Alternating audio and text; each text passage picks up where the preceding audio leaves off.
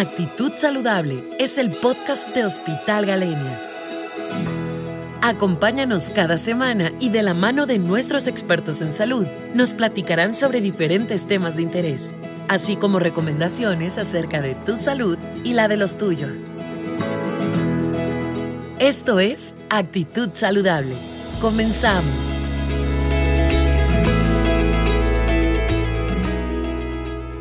Soy la epidemióloga del Hospital Galenia y hoy vengo a platicarles un poco sobre la unidad de vigilancia epidemiológica.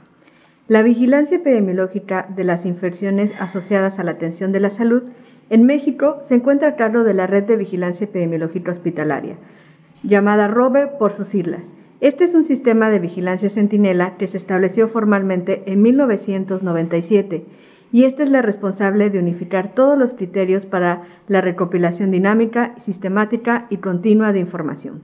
El Hospital Galenia es un hospital ROBE. ¿Esto qué quiere decir? que nosotros estamos alineados a la norma 045 para la vigilancia, prevención y control de infecciones nosocomiales, así como al manual de procedimientos estandarizados para la vigilancia epidemiológica. El objetivo principal de esta eh, V es generar información de calidad para el uso clínico y epidemiológico. Y ustedes se preguntarán qué es una infección asociada a la atención de la salud.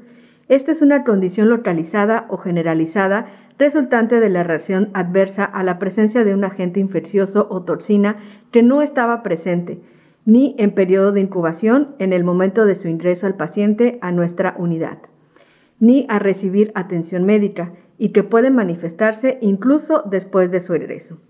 Existen factores de riesgo para la ocurrencia de una IAS, IAS en sus siglas de infección asociada a la atención de la salud.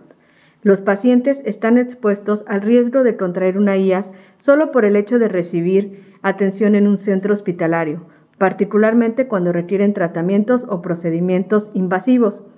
Estos factores de riesgo se encuentran en función de las características del paciente y los factores dependientes de las prácticas de atención y del ambiente. También tenemos factores del huésped. Estos factores son aquellos que afectan la respuesta de las personas ante la exposición y su resistencia a la infección.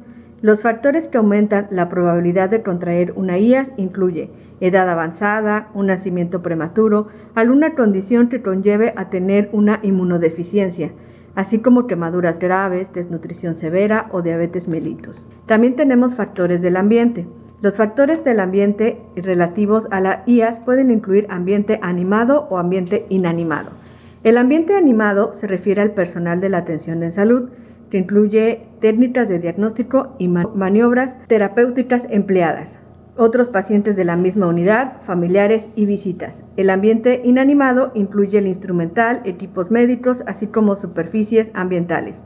Otros factores asociados al ambiente de la atención en salud son las condiciones de salubridad, limpieza de la unidad y temperatura, así como humedad. Estas infecciones asociadas a la atención de la salud representan actualmente uno de los mayores problemas en salud pública. ¿Esto qué quiere decir? Pues que aumenta la prolongación de tiempo de hospitalización. Tenemos una carga económica mayor porque tenemos mayor tiempo de hospitalización, así como una mortalidad elevada debido a ellas. Existen medidas de prevención y control de IAS. Entre ellas tenemos el programa de higiene de manos, el programa de precaución de prevención y control basada en la transmisión, programa de agua segura, estrategias de prevención por paquetes y programas de acciones seguras enfocadas a los servicios críticos. Estos programas en otros podcasts se los voy a detallar. Mi nombre es Yasmín Galicia, soy la epidemióloga del Hospital Galenia y espero que haya sido de utilidad esta información. Gracias. Síguenos en nuestras redes sociales y visita nuestra página web hospitalgalenia.com. Nos escuchamos la próxima semana. Y recuerda, Actitud Saludable es el podcast de Hospital Galenia.